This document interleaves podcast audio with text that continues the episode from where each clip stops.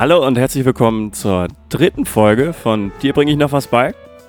Heute mit dem Thema absolute Katastrophe mit der Hanna Hallo. und dem Tim. Moin. Und dem Dirk. Hi. Also ich finde, eine absolute Katastrophe ist diese Geburt dieser CRISPR-Babys.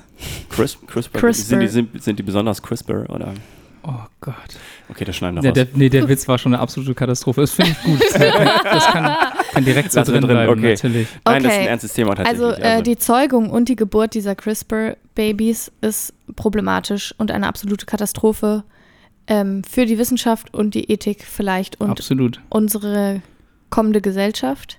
Vielleicht äh, sollte ich erstmal kurz erklären für die, die nicht wissen, was gemeint ist, worum es eigentlich geht. Und zwar geht es ähm, um Genome Editing, also die CRISPR-Cas9-Methode, wie sie tatsächlich, oder Nein-Methode, wie sie, äh, wie sie eigentlich äh, im Ganzen heißt, wurde von zwei Forscherinnen, von zwei Mikrobiologinnen, nämlich von Emmanuelle Charpentier und Jennifer Doudna äh, 2012 schon entdeckt. Und da geht es quasi darum, dass man äh, DNA gezielt schneiden und verändern kann. Ich bin natürlich kein Mikro, keine Mikrobiologin, aber ich habe ähm, natürlich versucht, es ein bisschen zu verstehen. Und zwar gibt es äh, drei Schritte, ähm, die quasi passieren, wenn man dieses Genome-Editing mit CRISPR-Cas9 vornimmt. Ähm, und zwar ist, wird quasi eine molekulare Sonde, die nennt man auch Guide-RNA, ähm, in, in die äh, Keimzellen geschickt. Und ähm, diese Guide-RNA entspricht quasi der, der Abfolge der Zielsequenz. Also Ja. der, die Zielsequenz ist halt jetzt ähm, irgendwie bei einer Erbkrankheit halt eine, eine, Eine gewisse eine Folge, ja. DNA-Folge. Genau. Und ähm, diese Guide-RNA, die da reingeschickt wird, entspricht halt genau der und dockt dann eben an, an quasi dem Zwilling an, an dem genetischen Ja. sozusagen. Und ähm, dann kommt halt dieses Cas9-Protein ähm, ins Spiel, was einfach quasi eine Schere bildet und ähm, dann diesen, diese DNA-Doppelstrang durchtrennt. Genau, wenn das dann durchtrennt ist, dann setzt halt quasi der, der zelleigene Mechanismus ein, das wieder zu regenerieren, wenn quasi was kaputt gemacht wurde. Und dann wird es halt wieder so zusammengesetzt, dass es nicht mehr funktioniert. In den meisten Fällen. Also der Körper versucht halt, oder was heißt der Körper, den gibt es ja dann noch nicht, aber die, die Zellen versuchen sich quasi zu regenerieren, diesen Doppelstrang wieder zusammenzusetzen. Und dabei entstehen halt Fehler, sodass dann quasi bei diese DNA nicht mehr richtig abgelesen werden kann. Und dann halt eben diese Krankheit nicht mehr, wenn man so will, Nicht korrekt mehr- reingeschrieben Genau. wird. Ne? Ja. Genau, und das Problem ist halt, wenn sie dann nicht mehr korrekt reingeschrieben wird, was wird dann reingeschrieben? Mhm, wird gar nichts eine- ja, reingeschrieben oder oder, vielleicht wird was eine- Neues reingeschrieben? Genau, vielleicht eine schwierigere oder Genau. äh, unbekannte Form davon. Genau, das ist halt, äh, ja, die, die Pro- Problematik, die sich da auf Ja. jeden Fall darstellt. Und jetzt ist eben der Fall eingetreten, dass ein chinesischer Wissenschaftler behauptet, dass zwei äh, Mädchen zur Welt gekommen sind, die mit diesem Genome Editing, CRISPR, äh, gezeugt wurden und äh, genetisch quasi verändert wurden. Das heißt, bevor, die, bevor die, die Eizelle befruchtet wurde oder als sie schon befruchtet war, wurde da was gemacht? Oder? Genau, also es, ähm, bisher sind diese, ist diese CRISPR-Methode natürlich vorher auch schon mal angewandt worden. Es gibt verschiedene Fälle, wie das ähm, schon seit ein paar Jahren jetzt praktiziert wird. Zum Beispiel erbkranke Eltern können dadurch durch In-vitro-Fertilisation äh, einfach können quasi Eizellen aussortiert werden. Also Embryonen, befruchtete Eizellen können schon aussortiert werden, weil man mit der Methode sozusagen feststellen kann, ob die Kinder an der Erbkrankheit leiden oder nicht. Dass quasi dann nur die Embryonen eingesetzt werden, die diese Erbkrankheit nicht Achso, das ist jetzt bei einer, bei einer künst- künstlichen Befruchtung zum Beispiel, da befruchtet man mehrere Eizellen Genau, und, und, dann, kann dann quasi sehen, wo jetzt irgendwie eine Erbkrankheit quasi Genau. weitervererbt wurde. Sichelzellenanämie Okay. oder was Nee, auch klar, immer. Äh, ähm, das wird schon gemacht. In der Pränataldiagnostik wird die Genetik des Kindes angeguckt und äh, die Schwangerschaft eventuell halt abgebrochen, wenn gesehen wird, dass äh, Erbkrankheiten vorliegen. Und es gibt auch schon einzelne Individuen, die mm, von, also an einer Erbkrankheit äh, erkrankt sind oder, oder da, äh, darunter leiden, bei denen man quasi diese Methode einsetzt, um bestimmte Gene einzuschleusen, die halt in dieser Person Gene lahmlegen, die für diese Erbkrankheit sorgen. Das, was jetzt quasi so katastrophal ist und was quasi neu ist, ist, dass sie innerhalb der Keimzellen schon hm. diese Methode angewandt haben. Das heißt, das Sperma und die Eizellen wurden quasi in ihren Keimzellen durch diese CRISPR-Methode schon zusammengeschnitten, sozusagen. Okay, also vor der Befruchtung quasi schon so zusammengebaut, dass es halt dann. Genau, und das ist halt insofern problematisch, dass es vererbt wird. Das heißt, es ist nicht nur ein einzelnes Individuum betroffen, sondern ähm, dadurch, dass halt die Keimbahnen äh, manipuliert wurden, ähm, wird das halt an die weitere Generation weitergegeben. Das heißt, wenn jetzt äh, diese zwei, ähm, das waren Mädchen, die geboren wurden, genau. quasi wiederum irgendwie äh, jetzt Kinder zeugen, wird dann Teil dieser DNA, dieser bearbeiteten DNA quasi dann äh, weitervererbt. Okay. Genau. Das heißt, wenn jetzt irgendwie ein wirklich verheerender Fehler gemacht wurde, was man jetzt so gar nicht mehr erkennen könnte oder was man jetzt so gar nicht erkennt, ähm, kann es sein, dass es irgendwie in Mutationen genau. in der genau. nächsten Generation und dann folgenden Generationen quasi irreparabel dann ja eigentlich ja mhm. auch äh, vielleicht. Genau, das ist das große okay. Risiko, weil also es, es, gibt halt immer noch eine hohe Fehlerquote und äh, das ist halt auch der Grund, also ein Grund, warum das halt in vielen, also eigentlich noch nirgendwo zugelassen ist, das so zu machen. Ähm, die Wissenschaft hat sich ja auch mal dazu entschieden, Menschen nicht zu klonen, mhm. weil es einfach zu risikobehaftet ist und es könnte halt sein, dass diese Art und Weise eben genau auch ein Risiko darstellt und man sich einheitlich dafür entscheidet, weltweit ähm, das überhaupt nicht durchzuführen, mhm. weil man die Konsequenzen sozusagen überhaupt nicht voraussehen kann. Und hat er nicht sogar auch die, Chin der kam ja aus China, der, der das gemacht hat, äh, hat die chinesische ja. Regierung da nicht tatsächlich auch irgendwie was gegen gesagt? Genau, oder? also die haben ihm jetzt ein Verbot verhängt, dass ja. er nicht mehr weiter agieren darf. Äh, er hat aber jetzt auch äh, behauptet, dass es noch eine weitere Schwangerschaft gibt mit einem manipulierten, also genmanipulierten Embryo. Es ist so krass, es klingt halt so ein bisschen wie aus so, aus so Marvel-Filmen, ne? wo dann so, so Wissenschaftler im Geheimen schon sich ja, so oder Black Klon Mirror an, oder ja, so. Also sowas. so ganz, okay. Und also genau. also auch einfach so an, an den ähm, an den Governments vorbei, an den Regierungen vorbei solche Sachen machen und auch sagen, also, boah, ist ja eh schon passiert. So in die Richtung, ne? Ja. Das ist schon irgendwie scary. Also ich meine, ich finde, äh, ich kann es ultra gut verstehen, dass man ähm, Erbkrankheiten ausschalten möchte. Ja, klar. Oder also das in diesem ja. Fall war es ja quasi das HIV-Virus, also die, die Stelle, wo Stimmt. das HIV-Virus andocken kann, wurde quasi gekappt. Klar, voll gut. Aber die Frage ist halt, was passiert, wenn es das nicht mehr gibt? Was entwickelt sich dann? Das kann tatsächlich katastrophale Auswirkungen haben, ja. weil man jetzt vielleicht davon ausgeht, oder vielleicht geht man jetzt davon aus, dass es gar nicht so verheerend ist, vielleicht, also die Leute, die das entscheiden.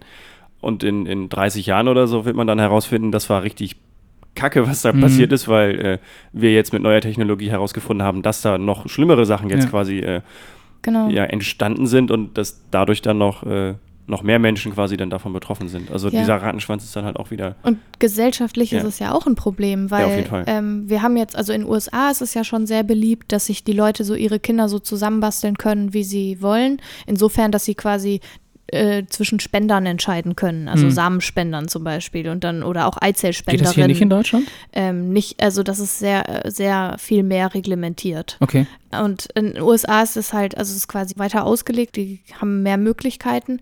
Und diese Art, also diese CRISPR-Geschichte, öffnet natürlich auch Türen. Da kann man dann plötzlich ein, Kind mit blauen Augen haben wollen und. und, mhm. und also diese typischen Designer-Baby. Genau, diese Designer-Baby-Geschichte. Und das ist ja ultra dystopisch, wenn man sich vorstellt, also wir haben eh schon eine gespaltene Gesellschaft ja. mit unterschiedlichen Klassen in Anführungsstrichen.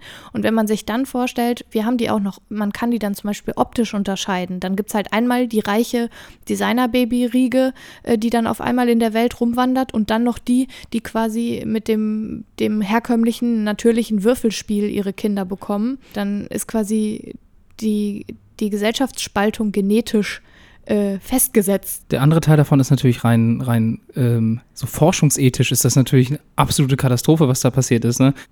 Also wirklich ein wahnsinniges Instrument, womit man bestimmt viel helfen kann. Ähm, aber es, es, gibt ja auch nicht umsonst so Ethikkommissionen, die gucken, ob äh, Forschung und Experimente, die man damit macht, dass die sinnvoll sind. Und dass es jetzt einfach jemanden gibt, der sagt, ach, das war mir jetzt ehrlich gesagt ein bisschen egal. Ich habe jetzt einfach mal dafür gesorgt, dass, äh, dass zwei Kinder zur Welt kommen, bei denen das einfach gemacht wurde. Das ist, das ist einfach eine absolute Katastrophe. Ja, und äh, es ist halt auch eine totale Katastrophe, ähm, wie er sich quasi äh, verhält. Also auf mhm. YouTube findet man das Video, wo er das quasi bekannt gibt. Mhm. Da steht er dann halt in seinem Büro und erzählt halt davon, dass äh, Lulu und Nala oder wie sie heißen, zur Welt gekommen sind und ganz gesunde Babys sind und die Eltern hätten niemals ohne diese CRISPR-Methode Kinder bekommen können, weil der Vater eben HIV-positiv ist, HIV-positiv ist. Ähm, und äh, dass er so ein guter Mensch ist und, und unbedingt einfach nur Eltern, die sonst keine Kinder bekommen könnten, dazu verhelfen möchte, Nachfahren zu bekommen. Ähm, und äh, dass das auf gar keinen Fall in diese Designer-Baby-Geschichte hinsteuert. Ja, da denke ich mir so, ja. du kannst das überhaupt nicht beeinflussen. Du hast gerade eine rote Linie überschritten. Ja. Ähm, der, der liebe Mann heißt übrigens äh, He Yang-Kui, der einfach eine Grenze übertreten hat, die vorher sich keiner getraut hat zu übertreten. Ja. Und vor allem hat er jetzt natürlich auch dafür gesorgt, dass diese ganze Technik total in Verruf gerät, die eigentlich bestimmt zu sehr viel hilfreichen Sachen auch führen könnte. Aber jetzt ist natürlich das Geschrei groß. Jetzt kann ich mir auch gut vorstellen, dass es erstmal Eindämmung gibt, äh, irgendwelche, genau. wenn nicht sogar irgendwelche Forschungsverbote in dem Bereich. Ja. Weil natürlich die Leute auch völlig zu Recht sagen, wir, wir wissen, wir wissen nicht, kann ja sein, dass andere Leute noch ganz andere Sachen damit machen. Ja. Genau, also die Entdeckerin hat sich ja auch schon dazu geäußert, hat gesagt, das ist eine, eine, absolute Katastrophe und so sollte das nicht benutzt werden und vor allen Dingen nicht ohne Absprache. Ja. Und überhaupt. Aber mit, mit wem müsste man sich denn da jetzt, also man müsste quasi einmal eine Ethikkommission irgendwie gründen zu diesem Nö, die gibt's ja. Thema? Es oder, gibt ja oder? Ethikkommissionen. Okay. Ja, also er arbeitet ja an der Universität, wenn ich das richtig weiß, ne? Ich glaube, er, oder? Also er hat ein Geheim, also äh, geheimes Forschungslabor. Ja, genau. irgendwo, irgendwo, in den in seinem Geheim, in chinesischen, genau in so einem äh, Berg drin, wo man durch so ein Ohr reinfliegen genau. muss oder so. Ja. Nee, ähm, also wenn man sein Video anguckt, äh, dann hat er da in, im, am Ende seine eigene Webseite auch äh, verlinkt und die führt halt zu seinem Forschungszentrum es gibt übrigens auch eine E-Mail-Adresse ähm, für die beiden Babys, an Was, die da, man da, schreiben kann. Okay. Das ist irgendwie. Kann man den Babys schreiben? Ja, genau. Irgendwie Nala und Lulu at äh, gmail.com oder so. Oh Gott, ich will gar nicht wissen, was da für Post ankommt. Ja. Genau, ich habe mich auch schon gefragt, wer oh schreibt da hin und was wird da hingeschrieben und wer guckt sich das an. Und ja, der, der Standard-Spiegel-Online-Kommentator wird da hier schreiben. Ja, also, also wissenschaftlich ist es eine absolute Katastrophe. Ja, vor allem müssen wir mal gucken, was jetzt, was genau was ja. jetzt passiert. Ja. Also ist ja, ja, ich glaube, die, die, Diskussion wird noch ein bisschen dauern. Ähm, und dann, oh Gott, ich will gar nicht dran denken, jetzt wird bestimmt versucht rauszufinden, wo sind die Kinder. Äh, Ach so, dass man jetzt müssen quasi wir die, die engmaschig dann, äh, beobachten genau. und dürfen die sich fortpflanzen. Richtig, oh Gott. Ja. das ist wirklich eine absolute Katastrophe. Ja, das ist echt, äh, ja. Das ist echt ein bisschen Zukunftsshit irgendwie. Also jetzt ist mir gerade das so erst bewusst geworden, dass es tatsächlich, man kriegt das sonst irgendwie mal nur so einen Film mit, dass irgendwie, dass sowas, also tatsächlich sehr Gigantisches da irgendwie äh, wissenschaftlich passiert und dass es tatsächlich katastrophale Folgen haben kann. Ähm, genau, also es ist halt einfach voll, ähm, also es ist mitten in den Menschen, in die menschliche DNA eingegriffen einfach worden. eingearbeitet. Genau, einfach, also, also äh, abgefahren. Manipuliert wird. Ja, ja, und das äh, halt eben nicht nur für diese beiden, sondern eben für alle, die danach kommen auch. Mhm.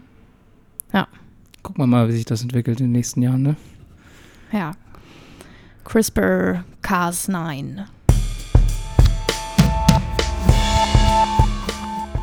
Bei meiner absoluten Katastrophe handelt es sich wieder mal um was Historisches. Diesmal ist niemand mit einem Fass irgendwo runtergefahren, sondern es geht um die weltbekannte Melasse-Katastrophe von Boston.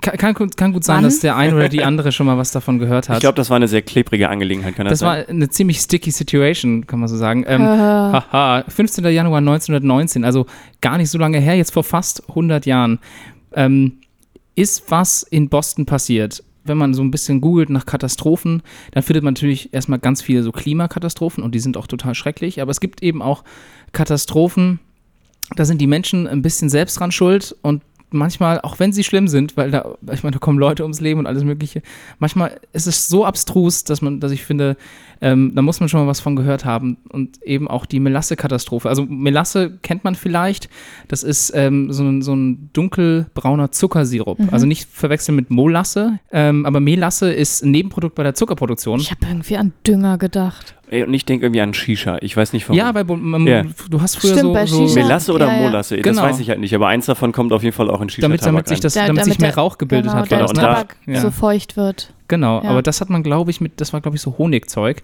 Und Melasse ist aber halt äh, ein Nebenprodukt, ähm, was man, was zum Beispiel kommt, wenn man Zuckerrohr bearbeitet oder Zuckerrüben. Mhm. So ganz dunkel, dunkelbraunes Zeug. Hat, also hat man vielleicht schon mal gesehen, wird heutzutage eher ähm, bei so Futtermittelproduktionen benutzt.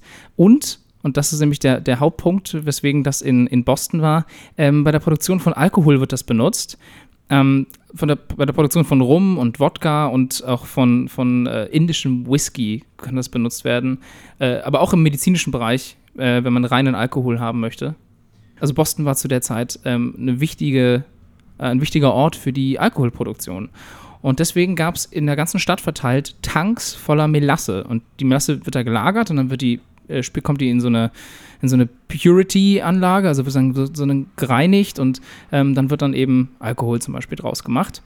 Es gab äh, ganz, ganz viele dieser Tanks in dieser Stadt und einer dieser Tanks, der gehörte der United States Industrial Alcohol Company, also auch ein sehr kreativer Name in dem Zusammenhang, äh, Zusammenhang war im North End. Der hatte 27 Meter Durchmesser, also es ist ein, das muss ich schon überlegen, das ist ein Riesentank gewesen. Der war 15 Meter hoch, 27 Meter Durchmesser und hatte dementsprechend etwa 8,5 Millionen Liter Melasse geladen. Muss man da auch erstmal reinbringen, ne? Richtig. Und ähm, dieser Tank ist, ähm, naja, relativ schlecht gewartet worden. Äh, Da gibt es so, so Stories drüber, dass zum Beispiel ähm, der überall so kleine Lecks hatte und damit man die nicht sieht, hat man den Tank einfach braun angemalt, also in der Farbe von Molasse. Oh, crazy. Ja. Ja, Okay. man, ja, okay. Man hat halt herausgefunden, der war viel zu ste- schlecht stabilisiert, viel zu dünn, viel zu dünner Stahl wurde benutzt und alles Mögliche. Und dann gab es auch noch einen Temperaturunterschied. Also die Gründe sind vielfältig. Jedenfalls mittags um 12.30 Uhr ist das Ding plötzlich einfach geborsten und eine, wirklich eine, eine, eine Welle von Melasse hat die Innenstadt von Boston äh, überspült. Die, die Welle war äh, zwischen 8 und 9 Metern hoch und hat Was? sich, ja, Krass, so Tsunami. Ja, Ja, und- ich wollte gerade sagen, ich hatte gerade tatsächlich so einen Tsunami im Kopf, Ja. der durch die Straßen von Boston fließt. und ähm, hatte auch eine, eine Geschwindigkeit von etwas über, über 55 km/h. Scheiße. Und ähm, also das ist ja auch kein, das ist ja nicht Wasser, sondern das ist Melasse, das ist ja auch noch was sehr, ja, so sehr dickflüssig, dickflüssiges klebriges. und ja. was sehr klebriges. Und diese Flutwelle hat dann einfach die Stadt überflutet. Es sind, äh, sagen wir mal in Anführungsstrichen, nur 21 Menschen ums Leben gekommen, aber über 150 Verletzte. Ähm, Klar, weil wenn du davon mitgenommen wirst, dann Ja. äh, da erstmal wieder aus, aufzutauchen das ist draus. das Ding. ja, Das, wahrscheinlich also, erstickst du ja auch, wenn Ja. du irgendwie davon über, übermannt wirst. So bei Wasser, okay, Ja. da kommst du dann irgendwie wieder äh, an, also kommst du wieder an Luft, aber wenn du in so, unter so einer Welle von Molasse bist, Mhm. dann. Äh, ich glaube auch nicht, dass das so gut ist, das in die Lunge zu kriegen. Ähm, nee. Und äh, ganz viele Gebäude sind zerstört worden und äh, die haben versucht, Leute zu finden, was super schwer war, weil diese Molasse halt so dunkelbraun ist und du siehst, also es gibt halt so Erfahrungsberichte, die sagen halt, du hast die Leute nicht mehr gesehen, die halt in dieser Melasse Klar, weil lagen. alles so was alles so dunkel war. wird, ja. Ähm, und die, obwohl die Retter sofort vor Ort waren, also war in kürzester Zeit waren ganz viele Retter da, äh, halt immer noch so viele Tote und Verletzte.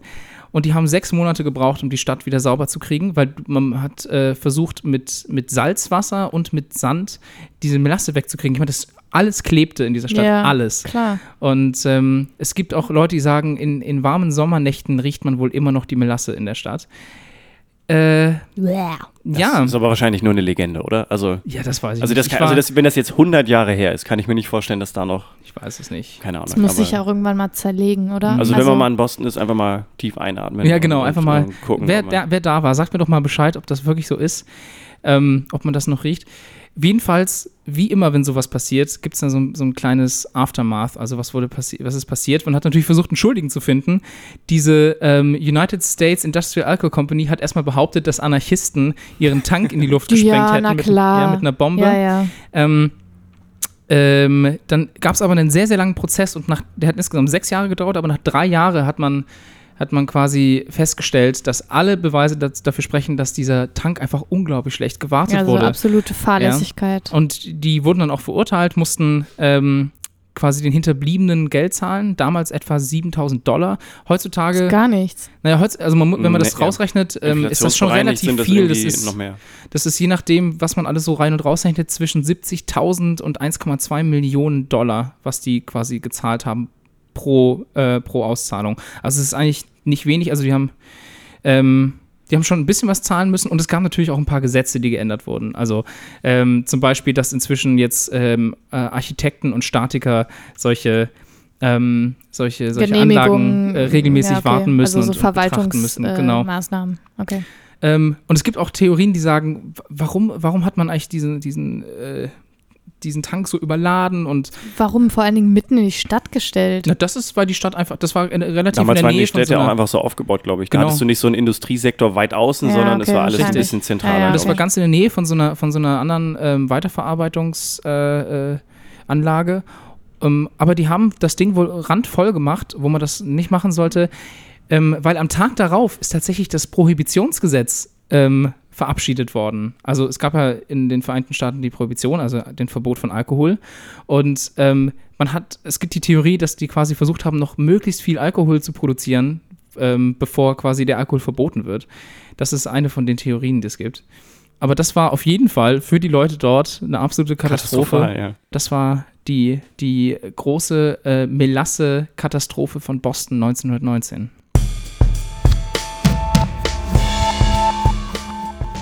Ich habe mir Gedanken gemacht, äh, was für einen persönlich so eine wahrhaftige Katastrophe sein könnte. Und äh, da ist mir eingefallen, dass äh, wenn man vom Blitz getroffen wird, einfach so, kann das katastrophale Folgen haben für einen.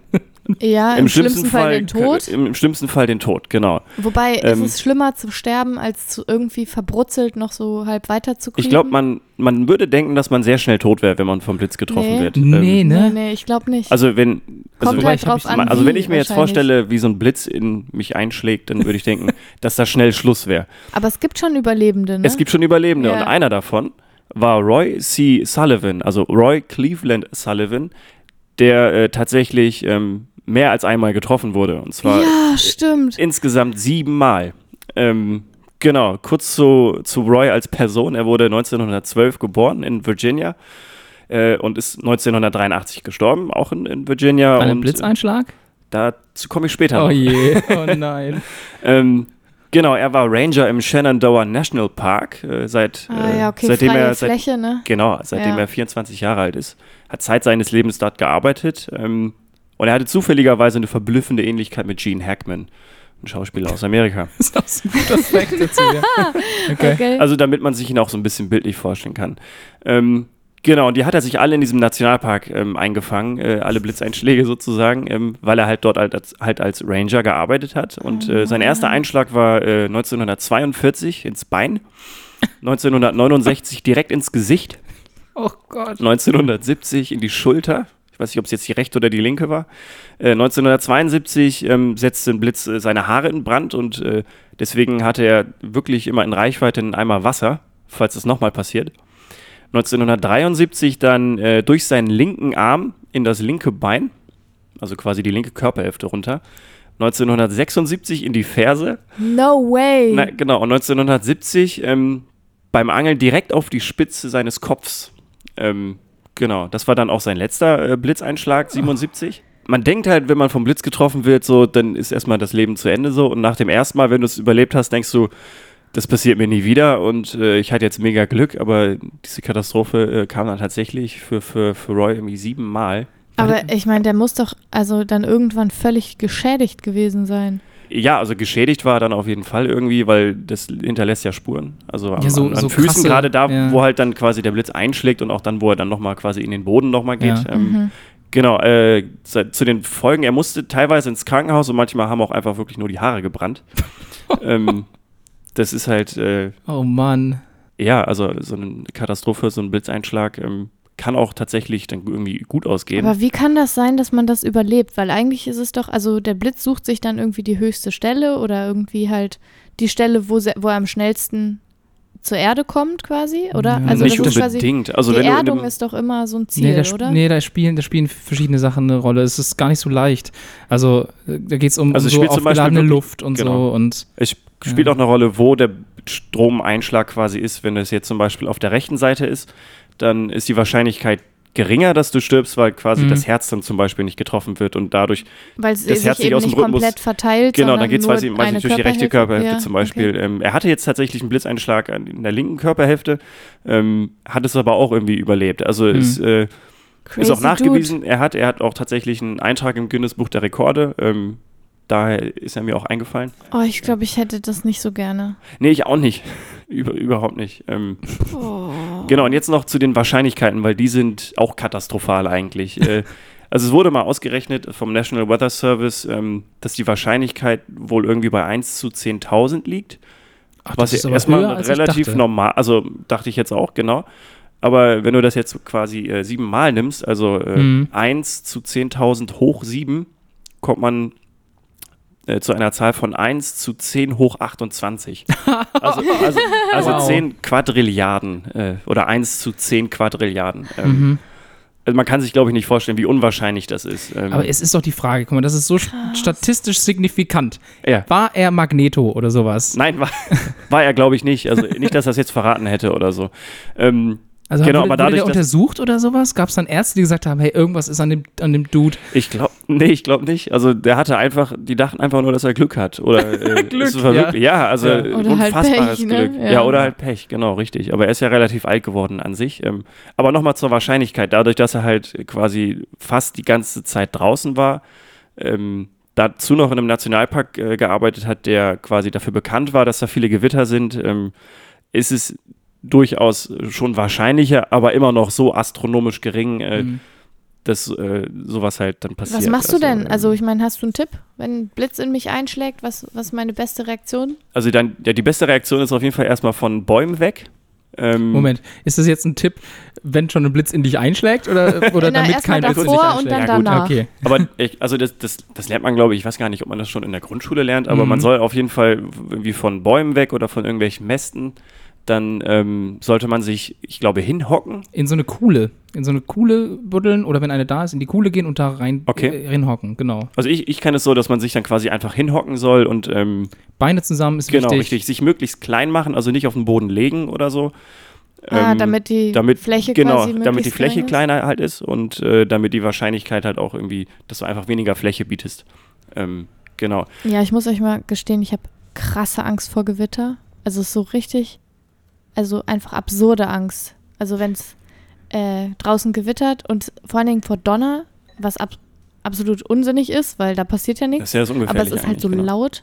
Ja. Und zusammen mit dem Blitz, ich finde das ganz schlimm. Okay, Bei mir kommt es ganz drauf an, wo ich bin. Also wenn ich irgendwie in einem Haus bin oder so, dann, dann, dann geht's noch, aber draußen oder so, dann äh, kacke ich mir auch in die Hose. Dann muss ich euch aber jetzt noch was erzählen, was euch vielleicht noch mehr Angst macht. Geil. Ich habe früher immer gedacht, dieser, dieser alte Mythos von wegen, man darf nicht duschen, wenn es gewittert, ist Bullshit. nee, es ist Aber das stimmt, das Ja. ist so. Also ich dachte, ach, das war damals, weil irgendwie die Leitungen irgendwie bla bla bla. Aber das ist so. Ja, das, das also, aber es so. leuchtet ein. Also wenn du halt unter, der- unter der Dusche stehst und der Blitz schlägt quasi in dein Haus ein, dann, dann sucht sich ja der Strom ja auch irgendwie das Leitfähige und das ist ja irgendwie nur mal Wasser, ne?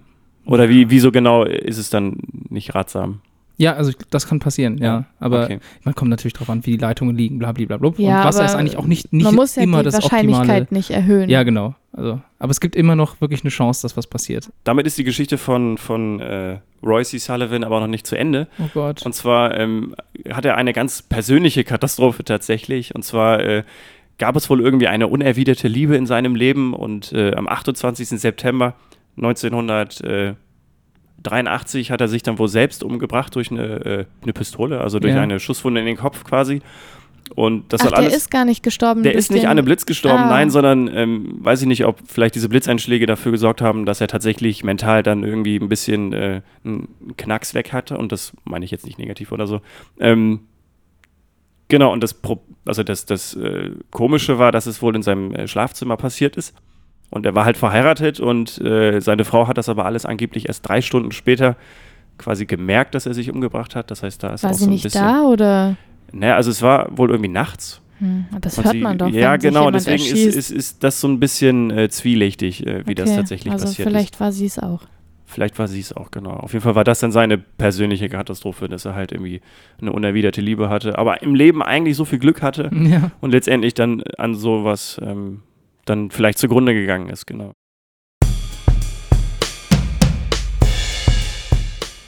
Letzte Woche habe ich äh, gelernt, dass äh, die University of Extremadura, das ist glaube ich in Spanien, ähm, eine neue äh, Technologie. Extremadura. Extremadura, genau. Ähm, eine neue äh, Technologie beziehungsweise so, ein, so einen Forschungsansatz vorgestellt hat, ähm, wie man Objekte unsichtbar machen kann. Cool. Das ist tatsächlich Mega sehr, cool. sehr, sehr frisch. Ähm, deswegen, so Harry Potter am Umhang-Style? Nee, eben nicht. Das ist nämlich das Ding. Es soll kein Umhang sein, der da genutzt wird, sondern das Objekt soll quasi von innen verschwinden. Ähm, verschwinden. Also äh, okay, cool. mit solchen äh, sogenannten Filler-Materials. Ja, also das viel mehr habe ich dazu jetzt. auch ja, tatsächlich auch nicht gelesen, spannend. weil das ist jetzt ein Paper, was tatsächlich vor zwei oder vor drei Tagen veröffentlicht wurde. Ähm, ich weiß halt auch nicht, wie wie weit der Stand tatsächlich Alter. ist, äh, aber. Oh, das ist ja ein fieser Teaser. Ja. Auf jeden Fall. Ich habe ich hab zur Schulzeit mal einen Vortrag gehalten über so Nanomaterial, was dafür sorgt, dass Licht quasi ähm, um ein Objekt drum, herum geleitet wird. Mit so ah, damit man es dann ja. nicht mehr sieht. Genau, also das, das ist total cool. Es wird wirklich einfach abgeleitet und so um, um was rum. Das ist wie, wenn man sich vorstellt, dass man um ein Objekt, was im Wasser steht, quasi ähm, so eine Art Ring drumherum macht. Und dann fließt das Wasser einfach drumherum. Und das Wasser weiß halt nicht, dass es quasi einen Umweg genommen hat. Also jetzt, wo du das erzählst, ähm, gab es zu diesem, zu diesem Paper quasi eine Visualisierung und das klang sehr danach, was du gerade erzählt hast. Okay. Das heißt, dass der, also ich bin mir nicht ganz sicher, ob es jetzt genau das war, das müsste man vielleicht nochmal sich genauer angucken. Ähm, aber äh, ja, das, äh, okay, wie weil, gesagt, wenn es halt, halt darum ging, dass es halt wirklich von innen so ist, dann dann würde es jetzt quasi nicht das, was du jetzt gerade beschrieben hast, sein, sondern äh, nochmal was anderes. Ja, da bin ich immer gespannt, weil damals, das hatte auch starke Limitationen, das ging nur mit gewissen Wellenlängen und das ging auch nur äh, im zweidimensionalen, also in der Ebene quasi und also da fehlt mir auch ein bisschen die Expertise. Ich habe das äh, zufällig äh, quasi ähm, auf Facebook tatsächlich gesehen. Ähm, mhm. Genau, und habe mir das angeguckt und fand das dann sehr interessant und es war tatsächlich was Neues, was ich gelernt oh, das, hatte. das gucke ich mir an, da muss ich mal echt gucken. Ja, das will ich auch wissen. Ihr kennt das, ihr kommt nach Hause und ihr wollt in der Mikrowelle filmen, wie ihr ein Plasma herstellt, indem ihr ähm, einfach äh, Kohlefasertücher äh, nimmt und in die ähm, Mikrowelle packt, weil dadurch kann man ein Plasma machen und dann, also nur mal so als Tipp. Ich habe mich tatsächlich schon gefragt, wie ich besser jetzt an mein Plasma komme. Aber Richtig, das, so. Blutplasma? Nicht Blutplasma, also, aber ihr könnt, also. Was? Ihr wollt ich verstehe gar nichts mehr. Also, eigentlich geht es darum, wie kann ich in eine Mikrowelle filmen. in, in, eine Mikrowelle. In eine rein. Mikrowelle, okay. weil ihr habt das vielleicht schon mal gesehen, man kann zwar reingucken, aber ähm, in der Tür der Mikrowelle befindet sich so ein Gatter. Mm. Mit ja, so kleinen so Löchern. So Punkte, ne? Genau, und wir können, das, wir können das problemlos zusammensetzen, so ein Bild.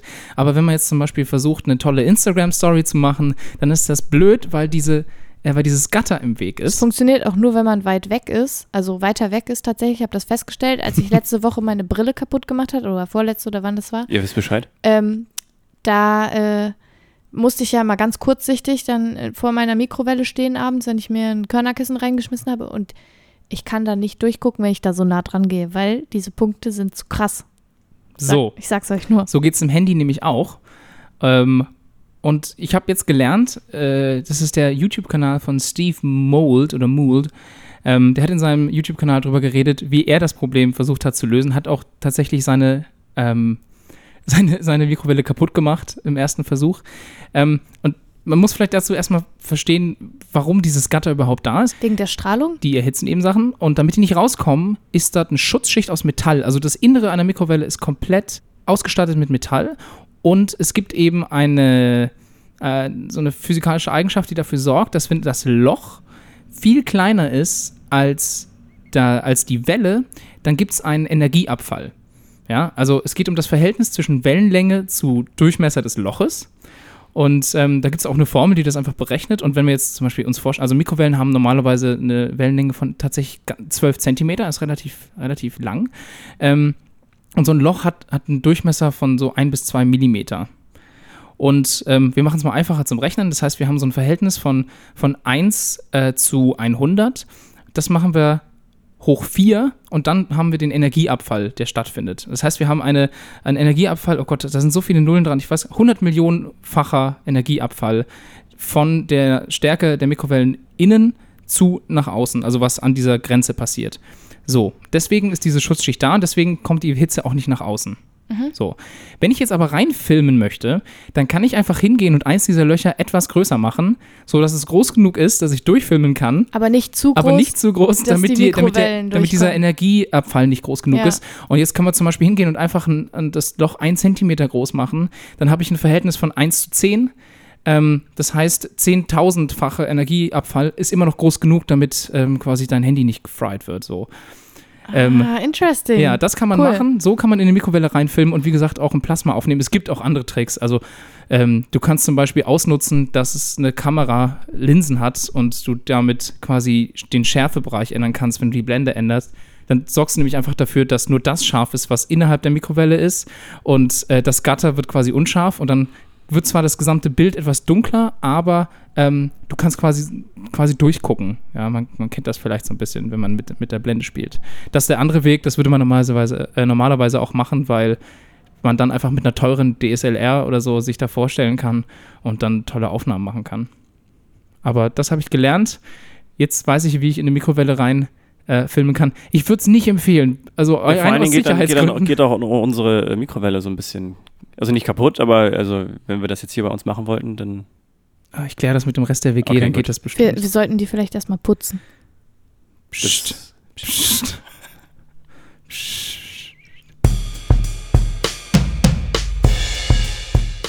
Ich habe diese Woche gelernt, dass der erste Fallschirmsprung 1783 war.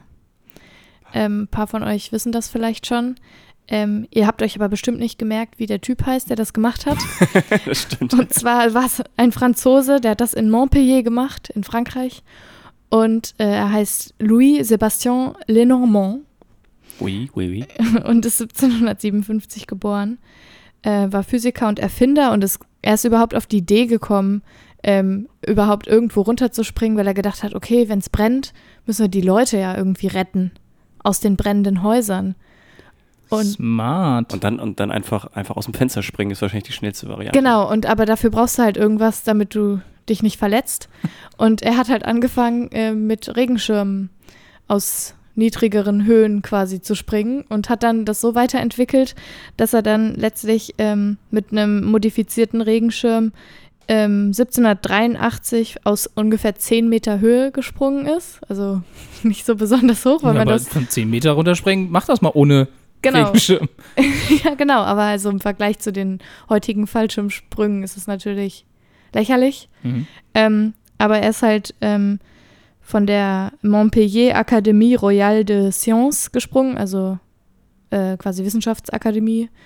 Ähm, und äh, dieser Fallschirm hatte einen steifen Rahmen, also im Vergleich zu heute sind ja Fallschirme sind ja super flexibel. Mhm. Die sind ja riesig und super flexibel. Und seine hatte aber noch einen steifen Rahmen und war, äh, hatte ungefähr eine 4,3 Meter Spannweite. Mhm. Genau, und äh, er ist dafür halt krass gefeiert worden. Und er hat es auch überlebt. Also es waren 10 Meter, 10 Meter, die er gesprungen ja, ist. Ja, ja, das okay. ist. Äh, und qualifiziert das jetzt schon ein, ein Fall, also ein Fallschirmsprung? Ja, tatsächlich. Also, also ab 10 Meter ist, ist, es dann. Äh, der erste Fallschirmsprung der Geschichte sozusagen. Hm. Und äh, der hat auch eigentlich eine ganz nette Lebensgeschichte, weil er ist halt äh, ein Sohn eines Uhrmachers, äh, ist dann irgendwie, hatte dann Physik und Chemie studiert, ähm, hat dann eben diese Erfindung getätigt. Danach ist er zum Mönch geworden, äh, in, ist in ein Kloster gegangen und dann hat er irgendwann gedacht, oh, französische Revolution, jetzt ist es irgendwie doof, Mönch zu sein. Ist wieder aus dem Kloster ausgetreten, hat geheiratet, war dann Lehrer, ähm, hat die Ehe dann annullieren lassen, hat irgendwie anscheinend doch nicht so gepasst. Ähm, hat dann ein paar Patente angemeldet, weil er super viel erfunden hat. Und eine seiner Uhren hängt irgendwo auch in Paris immer noch, äh, die er quasi erfunden hat. Er ist dann anscheinend in die Fußstapfen seines Vaters getreten. Und dann ist er wieder zum Mönch geworden und ist dann als Mönch auch gestorben. Das ist ja eine, eine wilde, wilde ja. Lebensgeschichte auf jeden Fall. Aber die Franzosen haben es irgendwie mit Fallschirmspringen. Es gab nämlich noch einen anderen Franzosen, der vom auch, Eiffelturm der vom Eiffelturm, ja, das, genau. genau, aber also das ist ja der Icarus des 20. Jahrhunderts, so wird er genannt, ja. ähm, weil der äh, wollte aber ja quasi mit einem, wie so einem Wingsuit Ja, runterspringen. Der hat sich so ein, so ein ja so ein halt Eichhörnchenanzug. So einen Eichhörnchenanzug gebaut, hat das auch voll mit voll vielen Puppen und so getestet und dann hat er das endlich von der Polizei genehmigt bekommen, vom Eiffelturm zu springen. Ähm, und äh, war halt 73 Kilo schwer, der Typ. Und der Fall hat genau fünf Sekunden gedauert. Ja, und er ist einfach wirklich direkt Genau, auf den Boden der ist gar nicht. Also aufgegangen. da gibt es auch ein Video auf Ja, YouTube genau, für die Leute, die das interessiert, wie er da Oh. fällt. Oh. Und da messen sie dann auch noch, wie tief der Einschlag war. 14 Zentimeter. What? Oh Gott. Ja. Es gab ein paar Nachahmer, die äh, versucht haben, es krasser und besser zu machen als Mhm. Louis-Sébastien Lenormand und das hat irgendwie erstmal nicht geklappt. Mhm. Ich meine, Otto Linienthal ist ja auch mit seiner Flugmaschine. Den habe ich gerade auch genannt. Ja. Ja, genau. Tja, Schade. Aber das habe ich gelernt diese Woche. Fand ich eigentlich, ähm, also seine, also die erste, der erste Fallschirmsprung ist ganz nett. oh, der hat zum Glück auch geklappt. Ah. Ja. Dirks bestes Land der Welt. Mein bestes Land der Welt des heutigen Tages ist Costa Rica. Oh, Oh, das ist ja jetzt bin ich aber überrascht. Main, schön. ganz schön Mainstream, Ja. Dirk. Ist es Mainstream? Ich weiß es nicht. Ähm, also ich habe einen sehr guten Freund, der dort Urlaub gemacht hat. Der hat äh, sehr viel Positives davon erzählt. Ähm, ich will euch auch ein bisschen was Positives zu Costa Rica erzählen, Costa aber Rica. erstmal ein paar, paar Statistiken. Okay. Costa Rica ist äh, 51.100 Quadratkilometer groß und somit ungefähr so groß wie Bosnien-Herzegowina. Costa Rica hat äh, 4.977.490 Einwohner und das entspricht ungefähr der Einwohnerzahl von Irland. Ah, Die Hauptstadt ist äh, San José. Ähm, Costa Rica liegt zwischen Nicaragua und äh, Panama, so um das so ein bisschen einzuordnen. Panama kennt man ja durch den Panama-Kanal, also trennt quasi Nord- und Südamerika so ein bisschen voneinander. Moment, ist das nicht. Das ist Mittelamerika, Genau, das ist doch ne? Mittelamerika, Costa Rica oder? ist Mittelamerika. Costa Rica ist Mittelamerika, genau. Aber dann trennt ja Panama nicht Süd- und Nordamerika, sondern. Naja, Naja, quasi durch den doch. Panama-Kanal. Doch, also weil man sagt quasi Südamerika und Nordamerika und Mittelamerika gehört aber zu Nordamerika. Ach so. Okay. Genau, richtig. Okay. Ich dachte, die wollen da eigenständig sein. Hätten sie gern, dürfen sie aber Ah, nicht. okay. Genau. Ähm, die Wirtschaft von Costa Rica besteht zu 73,9% aus Dienstleistung, 20,1% aus Industrie und 6% aus Landwirtschaft. Ähm, das kommt relativ vielen entwickelten Ländern der Welt sehr ähnlich. Also in Frankreich zum Beispiel ähm, sieht das tatsächlich sehr ähnlich aus. Ähm, der BIP pro Kopf äh, liegt bei 11.408 US-Dollar und ist damit knapp über dem Weltdurchschnitt. Der liegt nämlich bei 10.587. Ähm, deswegen könnte man meinen, dass Costa Rica irgendwie ein relativ durchschnittliches Land ist. Ist es aber überhaupt nicht. Und das hat zwei Gründe. Äh, der erste Grund ist, dass nahezu 100% der Energie in äh, Costa Rica durch regenerative Energien äh, quasi hergestellt werden. Also fast wie Bhutan. Fast wie Bhutan, genau, richtig. Das meiste kommt wohl irgendwie durch, durch Wasserkraft. Ähm, Geothermiekraft ist dann Mhm. auf zweiter Stelle und dann ähm, Wind? kommt Windenergie, genau, Ja. richtig. Ähm, ja, das hat verschiedene Gründe. Und zwar ist Costa Rica oder gehört Costa Rica zu den äh, 20 Ländern mit der reichsten Biodiversität der Welt. Mhm. Ja, wie so einige Länder in der Region. Genau, Ja. richtig. Und ich finde es wirklich bemerkenswert, weil das Land nicht größer ist äh, als Bosnien-Herzegowina. Das ist Ja. halt so, Das das, ist ist wirklich nicht- nicht nicht groß, sonderlich und groß, ist dann trotzdem unter den Top 20 ähm, so wie. Biodiversitäten. Genau, Ecuador ist auch sowas. Auch ein schönes Land. Die Regierung von äh, Costa Rica hat sich auch zum Ziel gesetzt, dass ähm, bis 2021 äh, der gesamte Straßenverkehr äh, nicht mehr durch fossile Brennstoffe äh, angetrieben wird. Cool, das Oh, ist ja gar crazy, nicht mehr das so Ja, genau. Nee, gar nicht. Ähm, Cool. Ja, genau, ist auf jeden Fall auch eine wunderbare Idee und auch tatsächlich sehr nachhaltig. Ähm, Das ist vor allen Dingen eine krasse, also ein krasser Kontrast zu anderen Ländern. Mhm. ja, auf jeden In- Fall, in also wie proaktiv die Ja. da Ja. tatsächlich daran gehen. Ähm, Weil also da sind häufig, viele von den Ländern haben überhaupt keine Einschränkungen, was Ja. Katalysatoren und sowas zum Beispiel an, angeht und das abgefahren. Cool. Costa Rica ist auch in Mittelamerika wirklich noch, noch eine Besonderheit. Und zwar ähm, ist der zweite Grund, warum Costa Rica das beste Land der Welt ist, ähm, dass Costa Rica seit 1948 keine Armee mehr hat. Das heißt, es gibt keine, keine Armee, keine, Kein Militär? kein Militär in Costa Rica. Es gibt eine paramilitärische Polizeitruppe, die Guardia Civil de Costa Rica. Also vielleicht eine bisschen verschärfte Version von Ja. der Guardia Civil in, in, in Spanien zum Beispiel. Ähm, ja, aber das hat eigentlich einen ganz einfachen Grund oder äh, ganz schöne Folgen halt auch, dass ähm, das Geld, was für die Armee da quasi bereitstand 1948, wurde einfach zur Förderung von Bildungs- und Gesundheitsprogrammen äh, quasi dann äh, umgeschifft, also umsortiert. Krass, oder, also äh, quasi Entwicklungshilfe für sich selbst. Genau, richtig. Also die haben sich gesagt, wir brauchen keine Armee, wir ähm, sind so ähm, Nett. nett. Ähm, sie werden tatsächlich auch so ein bisschen als Schweiz Mittelamerikas äh, betitelt, wobei man jetzt vielleicht auch denken könnte, dass die Schweiz vielleicht das Costa Rica Europas werden könnte, wer weiß. Wenn die jetzt mit Ja, der, die können sich echt mal ein Beispiel nehmen an ja, Costa Rica. Denke ich auch, genau, richtig. Der Präsident Oscar Arias Sanchez hat 1987 äh, den Friedensnobelpreis bekommen äh, für die Stimmt. friedliche und diplomatische Beteiligung an Konflikten in Mittelamerika. Ja, stimmt. Ähm, und ich finde, da merkt man irgendwie, wie, was für ein Land tatsächlich Costa Rica ist, also wie proaktiv die in vielen Dingen sind, äh, was für eine Ausnahme die auch in der Region quasi bilden und äh, dass äh, sich viele Länder davon wahrscheinlich auch einfach mal eine Scheibe abschneiden können. Ähm, genau, noch zur Armee. Äh, selbst Bhutan hat eine Armee von, von 16.000 äh, Soldaten. Also Und das, obwohl noch nie jemand einmarschiert ist in Bhutan. Genau, aber das hat in Bhutan, glaube ich, andere Gründe, einfach als Pufferstaat zwischen Indien und China. Ja, das äh, kann mit ich dem mir auch gut vorstellen. ist es, glaube ich, ein bisschen was anderes. Ich glaube aber nicht, dass die tatsächlich da noch äh, zu tragen kommt. Hast Ähm, du, weißt ja. du, wie es in Costa Rica mit der Drogenpolitik aussieht? Weil in einigen Ländern gibt es da ja so richtig krasse mafiöse Drogenstrukturen. Das weiß ich jetzt tatsächlich nicht. Also, wie jetzt da das mit der Drogenkriminalität ist oder auch allgemein, wie damit umgegangen wird, weiß ich nicht. Es gibt ähm, aber äh, eine relativ hohe Kriminalität in der Hauptstadt, also in San Jose. Deswegen wurde auch äh, tatsächlich eine eigene Touristenpolizei so Ja. eingeführt. Ja, Ähm, okay. Klar, also das Land ist jetzt nicht absolut kriminalitätsfrei, aber das ist ja auch nicht Sinn einer Armee, quasi die Kriminalität zu bekämpfen. Nee, also da geht es ja dann tatsächlich nur um, nur, nur um die Verteidigung des Landes Ja. oder halt um Angriff eines anderen Landes, aber das würde sich Costa Rica, glaube ich, nicht auf die Fahne schreiben. Das war Costa Rica. Hanna. Ha, ha, ha. Hannas Hass Beitrag.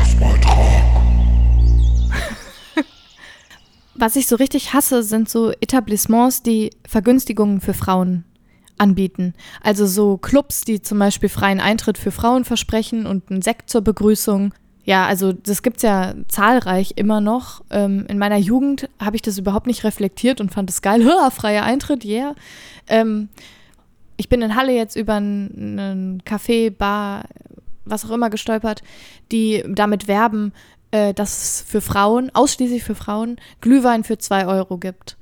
Und äh, mit so einer Frau, mit so einer halbnackten Frau mit Weihnachtsmütze und ähm, äh, rotem Outfit, roten Handschuhen und so einer Mistgabelhand. So, also, Also, wie heißt das hier? Metal, Metal Pommes Metal, Fuchs. Genau, äh, ein, voll bescheuert.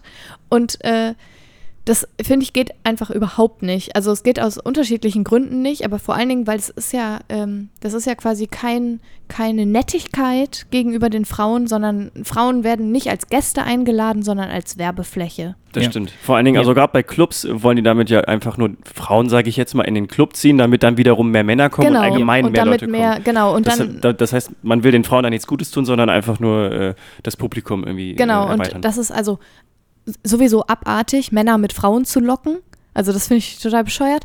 Und dann kommt ja noch dazu, denen wird dann quasi ein freier Sekt oder irgendwie ein Freigetränk zum Anfang angeboten und dann hast du eins getrunken und dann ist es leichter quasi noch eins Mhm. zu trinken und Geld dafür auszugeben. Ja, ja. Und dann ähm, spielen sie quasi, spielen die äh, äh, Unternehmer quasi damit, dass die Frauen ähm, ja vielleicht auch angedüdelt und betrunken sind und sich dann halt äh, die Getränke ausgeben lassen und also genau solche Sachen. Und also das ist einfach nur ein Marketing-Ding und äh, eine sexistische Scheiße. Ich, also liebe Grüße an all meine Leute aus der Heimat, die mit mir zusammen im Hoop ähm, als Mann, glaube ich, was haben wir bezahlt? Fünf bis zehn Euro Eintritt, irgendwie sowas. Und für Frauen war es kostenlos. Ähm, ist natürlich was, also es gab natürlich auch den 50 Cent, Cent Abend, ne? das war dann für alle günstig, aber äh, Standard war, glaube ich, Frauen umsonst, Männer so fünf bis zehn Euro, es war wirklich teuer. Klar sind alle hin, absolutes Unding und es war, es war auch wirklich dann so, dass man, äh, dass man gesagt hat, also ähm, natürlich gehe ich da hin. Alle Frauen gehen da die ganze Zeit hin, weil es ist ja kostenlos für die. Dann muss ich halt zahlen, aber dafür sind all meine Leute da, all meine Freunde da. Ja, richtiges Ja. No-Go geht Ja. überhaupt nicht. Und es ist ja nicht mal positive Diskriminierung. Also das Mhm. ist einfach nur eklig. Das hasse ich. Kann ich gut nachvollziehen. Kann man da, aber kann man in irgendeiner Form eigentlich was dagegen machen? Nicht hingehen in solche Läden? Ja, wahrscheinlich. Ja. Ja, also ich habe mir jetzt überlegt, ich werde zu dem Laden in Halle hingehen und werde denen sagen, wie, was ich davon halte und warum ich das blöd finde. Mhm. Also einfach, weil es ihnen wahrscheinlich auch, einfach auch noch nie jemand gesagt hat. Und wenn da mehrere Leute hingehen, wer, wer weiß, ob was ich glaube, passiert. leider vielleicht. machen sich darüber wirklich die meisten, die da hingehen, einfach auch keine, gar keine Gedanken. Also Genau. die denken sich, okay, ich komme da umsonst rein und was es für Folgen so für sie haben könnte oder was Ja. es halt irgendwie. Darüber machen sich, glaube ich, viele einfach keine Gedanken. Ja, und ich, ich verstehe ja zum Beispiel, dass die neben dem Weihnachtsmarkt ähm, ein gro also quasi ein Lockmittel brauchen, um ihre Kunden reinzubekommen, weil das ist quasi direkt neben dem Weihnachtsmarkt, dieses Restaurant. Ähm, aber dann mach doch den Glühwein für alle für 2 Euro. ja, genau. Ja, solidarisch einfach. Was äh, soll einfach das? Teilen, genau, also richtig. äh, für sowas, sowas Doofes, ehrlich. Oder jeder fünfte Glühwein aufs Haus oder Ja, irgendwie also es so gibt, etwas. es gibt viele Marketingstrategien, Ja, genau. die man da nehmen kann, die ja. eben nicht auf sowas Billiges runter, runtergreifen muss. ja, das stimmt. also ja. hahaha, Hass. Hass. Toll, toll, toll, Tims Tipps. Mein Tipp für die Weihnachtszeit, typischerweise, also ich weiß nicht, ob es bei euch so aussieht, bei mir schon. Ich habe jetzt dann ganz viel Schokolade und so, weil es ja Adventszeit und vergesse dann vielleicht auch mal zwei, drei Sachen, die im Kühlschrank sind oder vergesse einzukaufen. Und ich habe jetzt ähm, im in einem anderen Podcast, in dem Podcast meines Bruders, kurz ein bisschen Werbung in der rot-grünen Brille, ähm, habe ich gehört, dass es eine App gibt vom Bundesministerium für Ernährung und Landwirtschaft. Ähm, die heißt Zu gut für die Tonne. Und was man dort machen kann, ist eigentlich das, was ich seit Jahren brauche. Du gibst Foodsharing? Nee, du gibst ein, welche Sachen du noch im Kühlschrank hast oder was du zu Hause hast und es Nein. wird dir ein Rezept dafür generiert. Ah, Ach, okay, wie geil. Das cool. ist super clever. Das wollte ich schon immer, schon immer mal haben. Ich habe früher sogar gedacht, das ist eigentlich das, wofür smart, äh, smarte Kühlschränke da sind, die ich analysieren, auch, ja. was Mit da so einem ist. Display und dann. Genau. Aber genau das machen die, also diese App, du gibst deine Sachen ein, was du da hast. Ähm, inzwischen gibt es etwa, was haben sie geschrieben, 340 Rezepte von Sterneköchen und von äh, prominenten Kochpaten. Und äh, das wird regelmäßig geupdatet. Du kannst da selber deine, deine Rezepte einreichen und hinschicken. Und du bekommst zusätzlich halt noch Tipps, ähm, wie du mit den Sachen besser umgehen kannst, die du da hast, wie lange du die und wie du die lagern solltest, ähm, wo du sie vielleicht auch besser einkaufst so, äh, und, und ähm, äh, zubereitest und solche Sachen.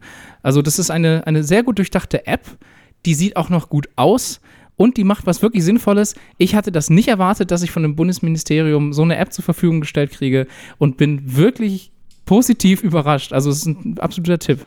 Kannst du als Webseite besuchen, kannst aber auch eine App runterladen für iOS und Android. Und ja, zu gut für die Tonne-App. Mein, mein Tipp auf jeden Fall für alle, die äh, immer mal wieder Sachen rausschmeißen müssen, weil sie irgendwie das Gefühl haben, sie können es nicht zu irgendeinem Rezept verarbeiten. Was kochen wir denn heute? Pizza.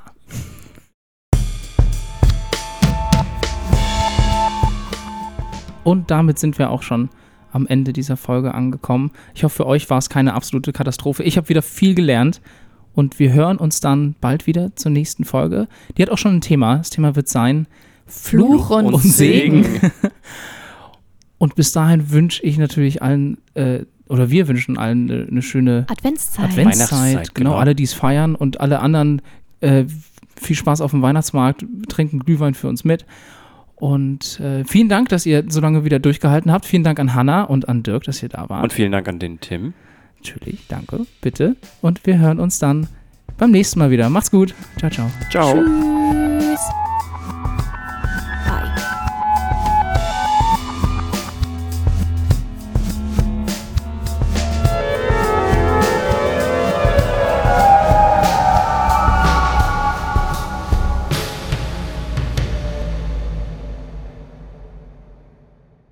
Wurstsalat.